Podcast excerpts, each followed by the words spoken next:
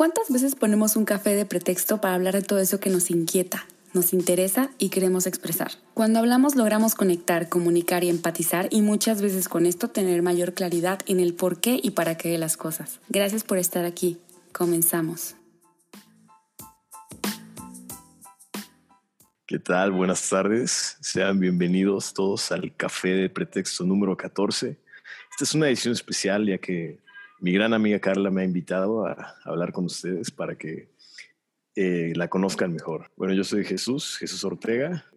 Carla y yo somos buenos amigos ya desde hace algunos años y me siento halagado de que me haya invitado a hacer esto. ¿Qué tal, Carla? Dinos, ¿cómo estás?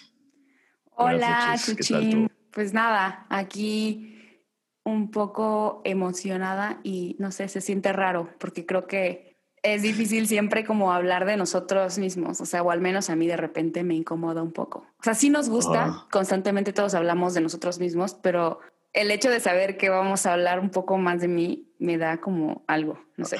Como que da un poco de, miedo, ¿no? Pensar que alguien más te conozca. ¿Cómo, ¿Cómo te sientes ya después de 14 episodios de Un Café de Pretexto?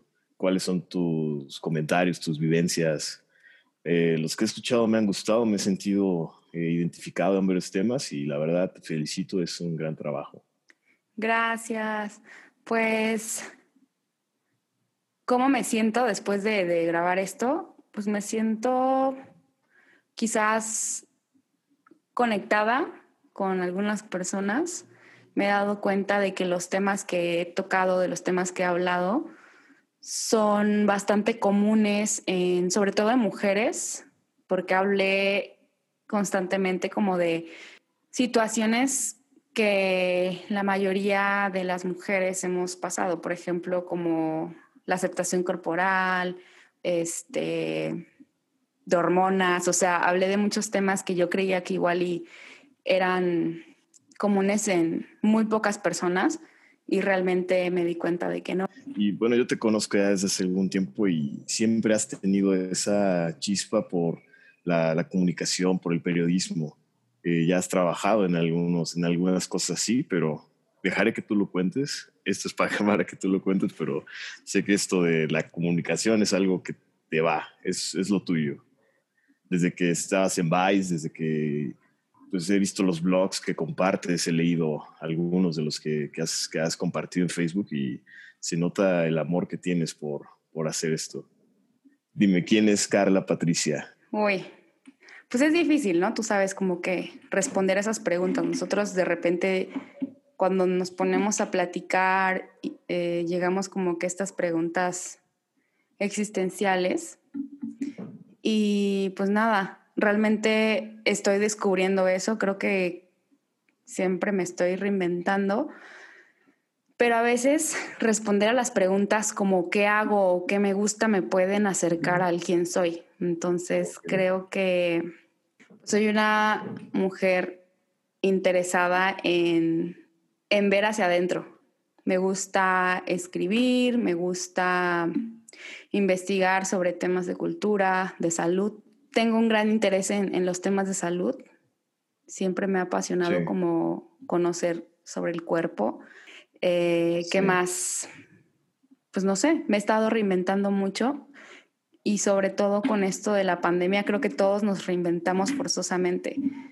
De repente... como que ahorita en estos tiempos está pasando tantas cosas y pues muchos inician cosas, inician proyectos, inician trabajo, pero creo que ha servido, ha traído cosas buenas esta, esta situación que para muchos ha sido una desgracia, pero creo que buenas cosas han salido. Pues sí, pero como que a fuerzas, lo siento. Por ejemplo, yo estaba sumergida en el gimnasio, pero ya demasiado. O sea, que yo ya estaba pensando como, o sea, que era algo de por vida, ¿sabes? O sea, sí el ejercicio, pero sobre todo, pero, pero la forma de hacerlo era como el gym. Para mí era como una parte muy importante de mi vida. Y de pronto, de, tajo, que se vaya esa parte o, que se vaya esa actividad de tu vida, pues te viene a cambiar todo. O sea, yo pasaba ahí todas mis tardes, no sé, ponle unas dos horas y media o tres, y de repente cuando ya no estás haciendo esa actividad, pues tienes que ver ahora qué vas a hacer. Sí, yo recuerdo esa época en la que estabas metidísima en el gimnasio. Y está chido, la neta, le metiste chingón, ¿eh? Sí, sí, sí. Se notaba que te, que, te gustaba mucho ir y pues de la nada ya no poder hacerlo, está cañón.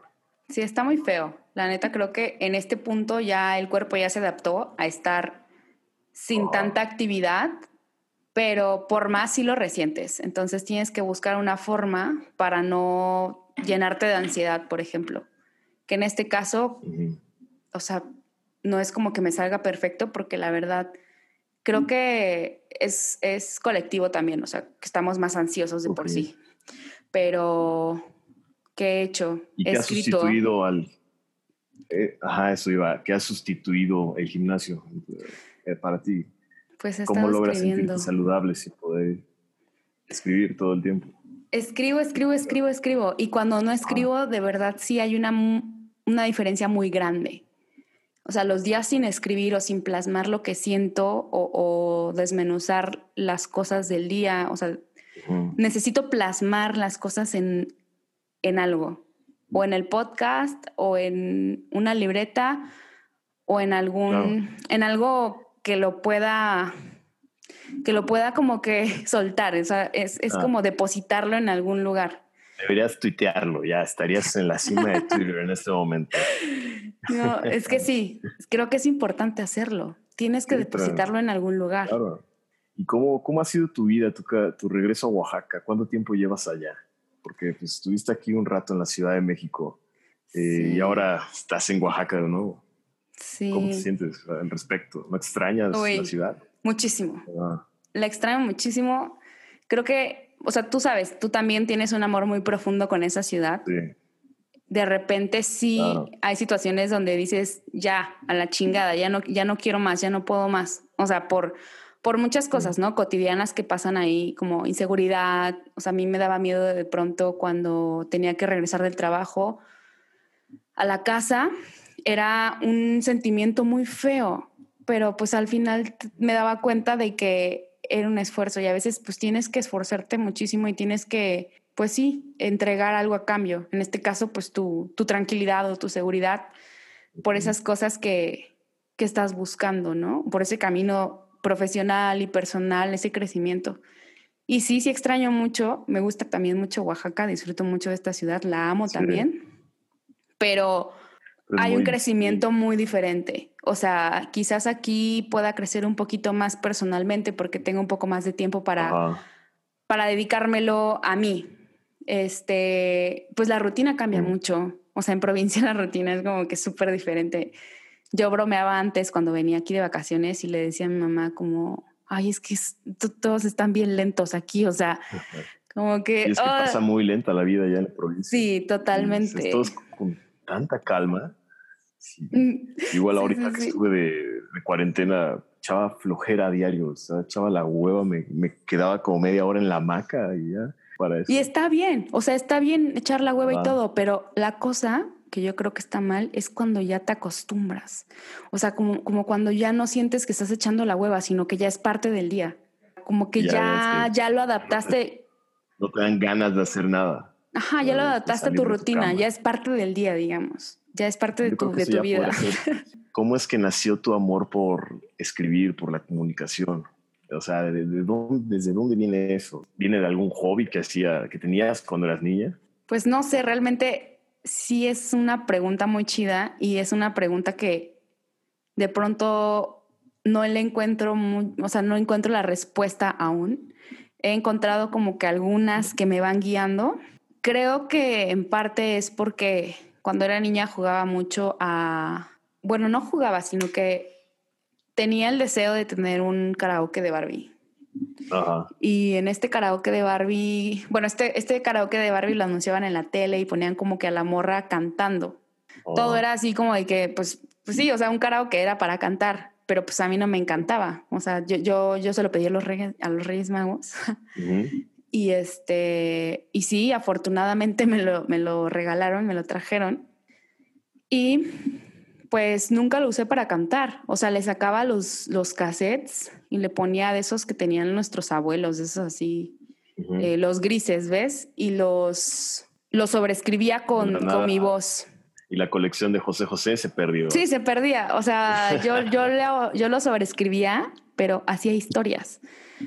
O sea, de que la ardilla con la familia y que un día se fueron al día de campo, o sea, como que eran historias muy cagadas. Y me empezó a gustar como que esta onda de grabar y después darle reproducir y escuchar mi voz transformada. No sé, era muy divertido. Cuando llegó la hora de elegir la carrera, pues yo no sabía. Y es que neta, ¿quién lo sabe a esa edad? Tienes 18 años. Nadie, nadie. A los 18 años no sabes qué pedo con nada. Es una decisión muy, muy importante y pues creo que a esa edad no sabemos exactamente. O sea, estás en otras ondas, no estás pensando en tu carrera profesional. futuro, o sea, ¿qué, va, ¿de qué va a servir esto en 10 años? O sea, igual y sí, pero no lo tienes tan claro. Ah. ¿No? ¿Y tú, tú qué pensabas en la prepa? Híjole, está difícil. Creo que en ese momento, pues, ¿qué? No sé exactamente en dónde estaba mi cabeza.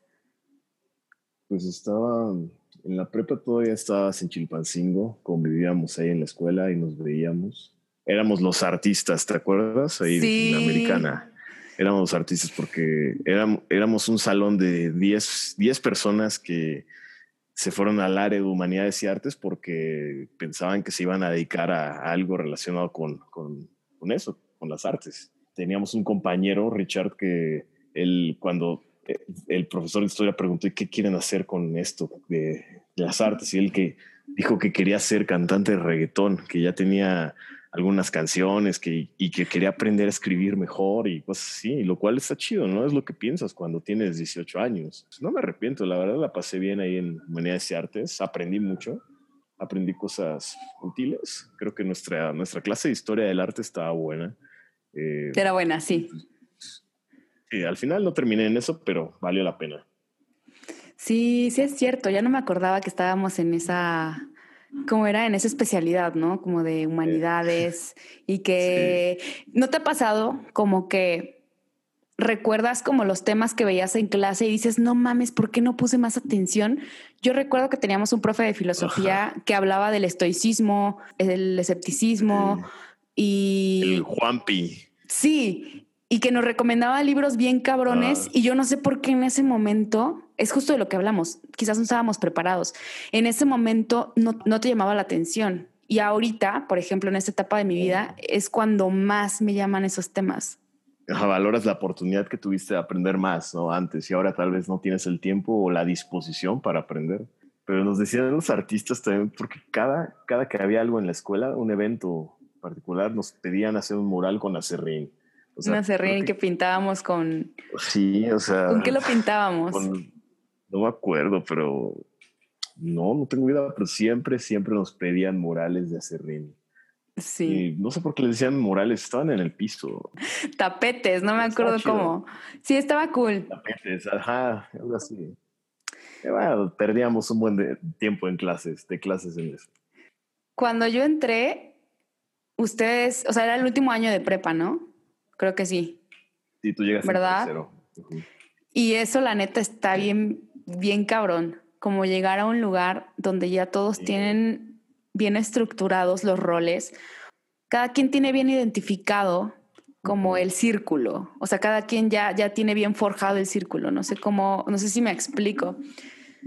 Sí, ya están los círculos de amigos hechos, ya, y la mayoría tienen historias de hace Y las reglas y, todo. Entonces, sí y no me imagino cómo debe ser para ti llegar en el último año de prepa, o sea, ya en el que no quedaba nada de tiempo y pues llegar y no conocer a nadie debe ser complicado. Sí, y pasó un par de veces, o sea, me pasó en la primaria, en la secundaria ahí sí me la eché toda este, en la misma escuela y en la prepa. Y sí es, es raro, o sea, yo me acuerdo que en primer lugar, yo pensaba que no iban a cambiar muchas cosas, ¿no? Como que Oaxaca, Guerrero están cerca, este, pero sí habían muchas cosas de diferencia.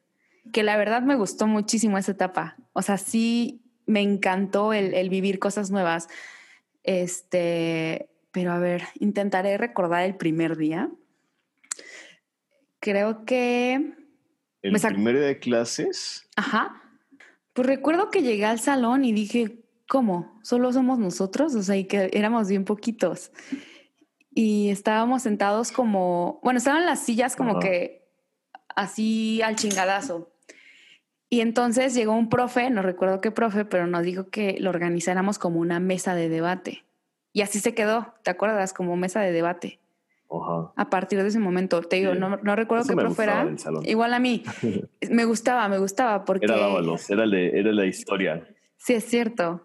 ¿A quién saludé primero? Creo que a ti. O sea, creo que llegué, me senté. Yo soy un poco tímida, soy, soy, soy, medio introvertida. De hecho, sí soy más introvertida que extrovertida.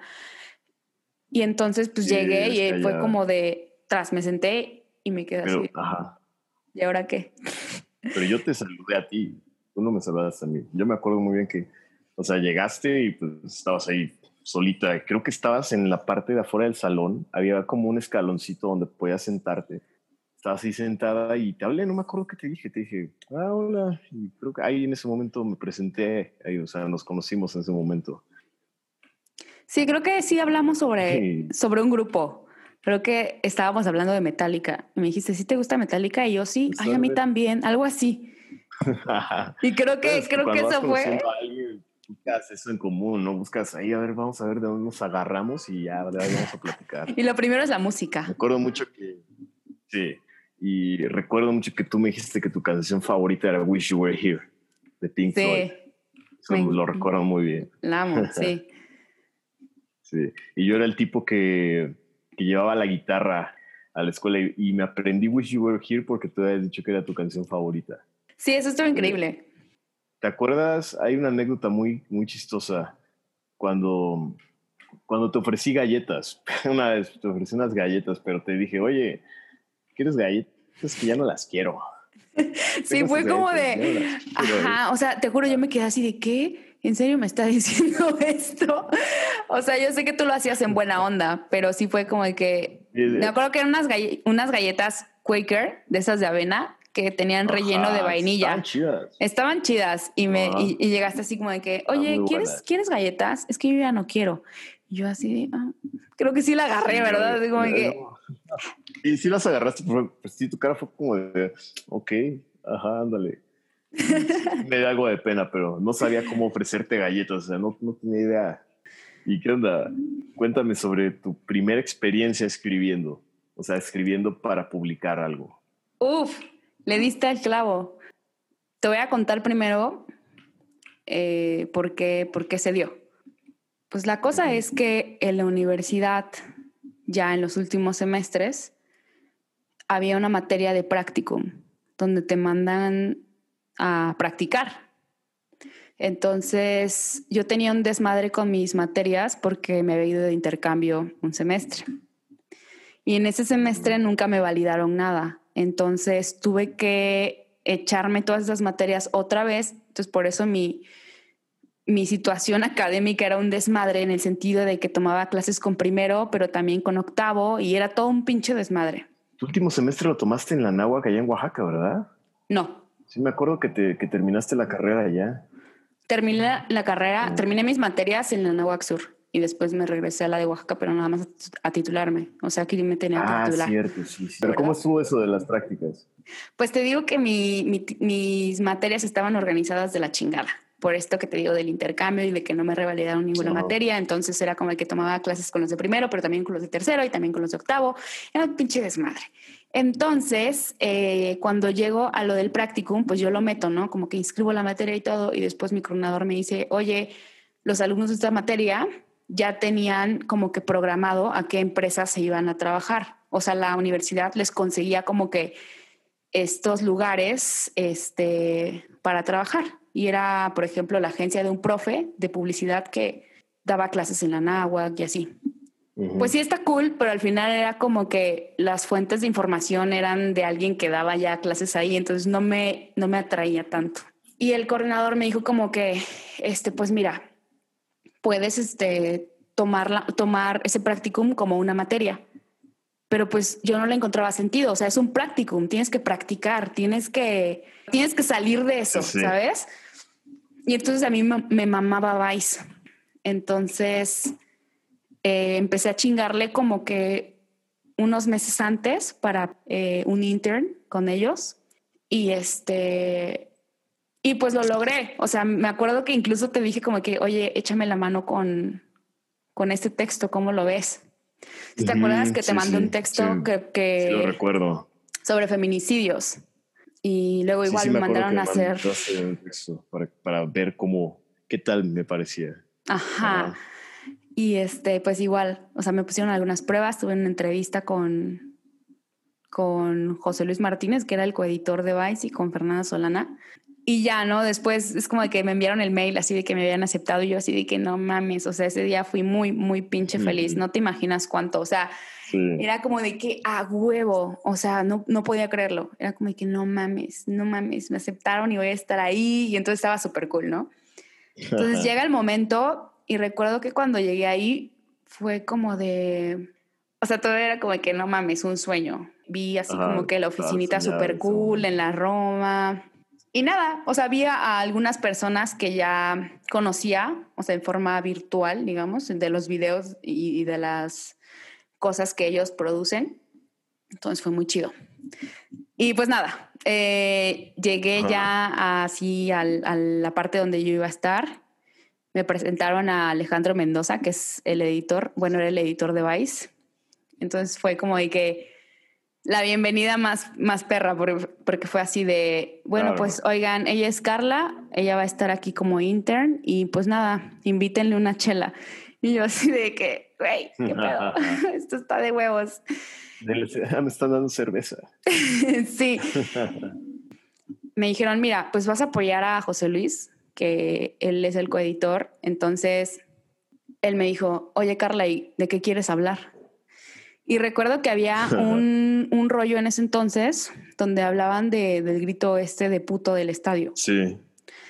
Entonces, venía igual la marcha LGBT y dije, pues oye, estaría chido hablar sobre eso. O sea, ¿qué opinan las personas gays? ¿Qué opinan los vatos gays sobre este, este grito en los estadios? Y listo, le pregunté a varios amigos. O sea, unos, unos me dijeron que era horrible ese grito y otros me dijeron como que me da igual, le da el toque al estadio, o sea, le da el toque chido al el estadio. Parte de fútbol, ¿no? Entonces, este, me acuerdo que lo trabajé unos días, hasta recuerdo que le preguntaba a la chica que llevaba las redes sociales como de que, oye, pero ¿cuánto se tardan, por ejemplo, en armar un artículo? Porque yo estaba así de que me estoy tardando un chingo. Y ella me decía, no, tú tranquila, hay, hay veces que se tardan una semana, depende del contenido del artículo. Yo me tardé como cuatro días, creo. O sea, bueno, pues es que tenías que tomar las fotos, claro estás eh, sintiendo que vivías el sueño. Sí, haz de cuenta que lo terminé. Lo, lo, logré, ajá. Totalmente, lo terminé y se lo mandé a José Luis porque pues lo tienen que, que revisar y todo. Y listo. Recuerdo que nada más Ale me dijo, el editor me dijo como que, Carla, fútbol no lleva acento. pero es que recuerdo que yo había visto, no, no, no, pero yo recuerdo que había, le había puesto fútbol porque ves que en España se acentúa. Sí. Entonces fue como de que bien pinche confuso. Fútbol. Ajá. Sí, hay, países en los que dicen fútbol, así como también, eh, ¿cómo se dice? Se olvidó otra palabra. Ah, olvídalo, se me fue. Pero sí, depende de dónde estés parado, si lleva acento o no. Sí, exacto. Entonces ya pasó eso, me dio como que mucha risa y este y me dijo como de que al rato sale. Eh, fui con, o sea, salí a comer, me eché unos taquitos, regresé y ya lo habían publicado y fue como de que me va a dar algo. O sea, fue muy cabrón. Sentí hermoso, o sea, de verdad. Publicando mi texto. Sí, fue hermoso. Y aparte, con mucho entusiasmo, este, al otro día, ¿no? Como que me fui a al DEPA y todo, regresé al otro día y me acuerdo que lo había reposteado, lo habían reposteado dos medios, creo que Animal Político, y llegué con el coeditor y le dije como que no mames, lo puso, lo puso él y así, y, y pero yo súper emocionada y ese güey así de pinches lacras. y yo así como que, güey. Pueden hacer eso, ¿no? Sí pueden hacerlo, pero pues al final... Mientras estén los créditos de Vice, como compartir su publicación y ya, o sea, todo el mundo sabe que viene de Vice. Y pues ya, creo que me extendí demasiado y me emocioné demasiado y creo que eso pues, también... pero lo importante es que conozcamos cómo te sientes al escribir y creo que ya nos dimos cuenta de cuánto lo amas. Y pues después de eso, ¿qué vino? Terminar la carrera, buscar más trabajo. Eh, recuerdo que trabajaste en, Azteca, en, Azteca 13, ¿cómo? era? en, TV Azteca. Azteca, TV Azteca. Pues a ver, ¿cómo fue? Este, todavía no terminaba la carrera. Entonces, este, pues tenía que terminar mis materias. Me faltaban todavía tres semestres, creo. Y aparte eran como de que tres semestres, pero con dos materias. O sea, estaba la chingada esto que te digo de, cómo quedó mi organizado mi, pues mi carrera, quedó un poco revuelta. Entonces terminé esas materias en, en, México, en la Ciudad de México, y después apliqué para un training de TV Azteca. Entonces fueron como tres meses de prueba en donde nos enseñaban más que nada. Casi no, no era como que trabajar como tal, sino aprender, que eso estaba cool. Sí, está chido. Entonces era eh, asistir a las producciones y más o menos empaparte del, del, de las cosas que hacía la producción y, y el staff y todo eso, ¿no? era muy enfocado como a ser asistente de producción, pero a mí no me gustaba ese, ese rol. Sí, desde un principio dije como que, güey, esto no es lo mío, o sea, tengo que buscar como que otra cosa porque, este, pues no me llamaba mucho la atención. Entonces, hablé con una producción y les dije que pues yo quería estar ahí, porque a mí me habían mandado a noticias durante el training me acuerdo que me dormía a las 6 de la tarde porque tenía que ir a trabajar a las 12, a la 1 de la mañana o a las, a las 3. No recuerdo bien cómo estaba la onda, pero la cosa era que me chuté un rato trabajando en la madrugada y aparte editando notas y así, o sea, algo súper pesado. Yo soy como que muy cuidadosa con las horas de sueño. Entonces dije como que, güey, si voy a trabajar... Claro, este sueño es sagrado. Si voy a trabajar en algo que me gusta, dices va, ¿no? Y no me, no me gustaba mucho el contenido. Entonces te digo, como que busqué a otra producción y me quedé trabajando un rato con ellos, estuvo muy cool. Y después, este, cuando terminó el trainee, fue momento de, de ver qué pedo, o sea, qué vas a hacer, si te dicen bye o si buscaste algún trabajo o si te ofrecieron. Entonces... Pues sí, siempre hay que tener otras opciones conocí a una persona que me dijo que necesitaba un coordinador de producción. Apliqué y comencé a, coordinar producciones. Por ejemplo, mi trabajo era coordinar alguna transmisión fuera de un foro.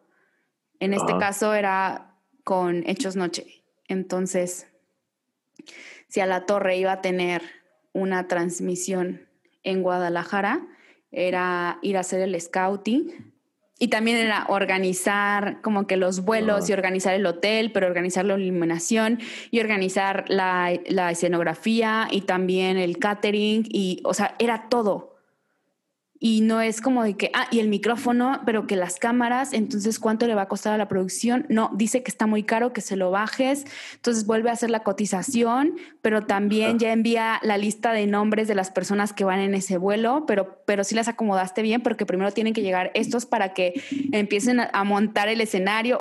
Y por ejemplo, era como de que, y tú no te vas hasta que terminen de cargar y de desmontar todo.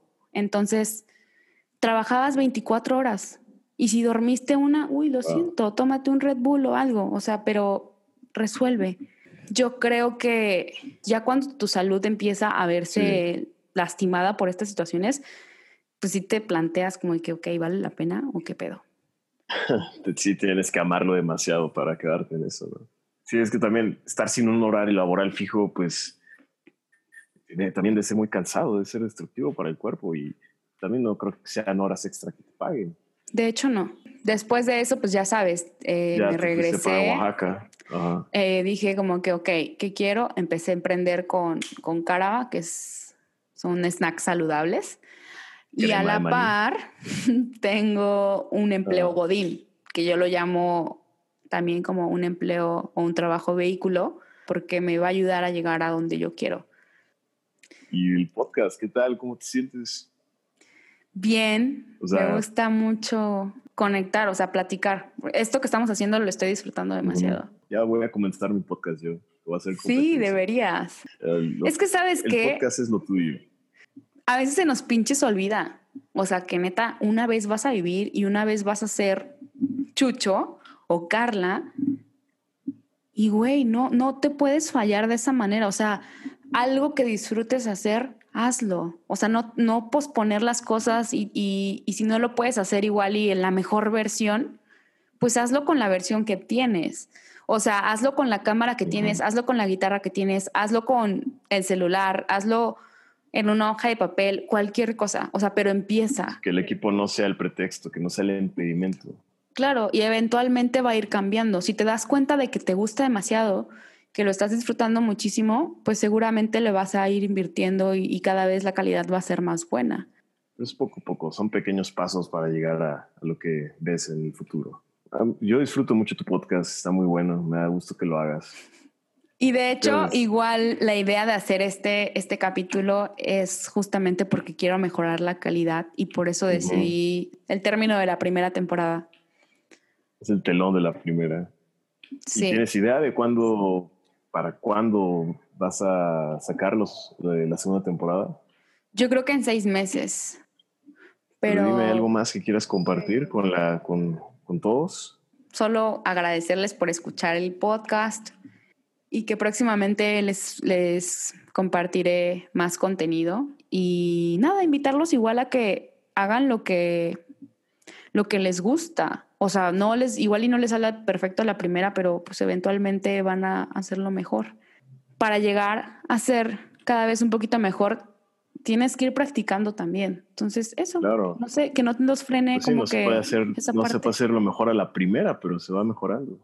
Sí, exacto. Poquito a poquito. Y eso no se logra a menos que tengas el valor de decir voy a comenzarlo, voy a hacerlo. Y pocas personas tienen eso. Muchas gracias por esto y pues nada, esperemos la segunda temporada que se va a venir con madre, créanme. Ojalá, ojalá un día podamos hacer esto, pero presencial. Eso estaría muy Sí, totalmente. ¿Qué diría Carla en este, en este momento? Carla diría... Cerrando. Bueno, eh, quiéranse, hagan lo que sea saludable para ustedes, no se sientan presionados y gracias por este café de pretexto. ¿Cómo, cómo terminas el programa? Es como de gracias por escuchar un café de pretexto. Nos vemos el próximo lunes.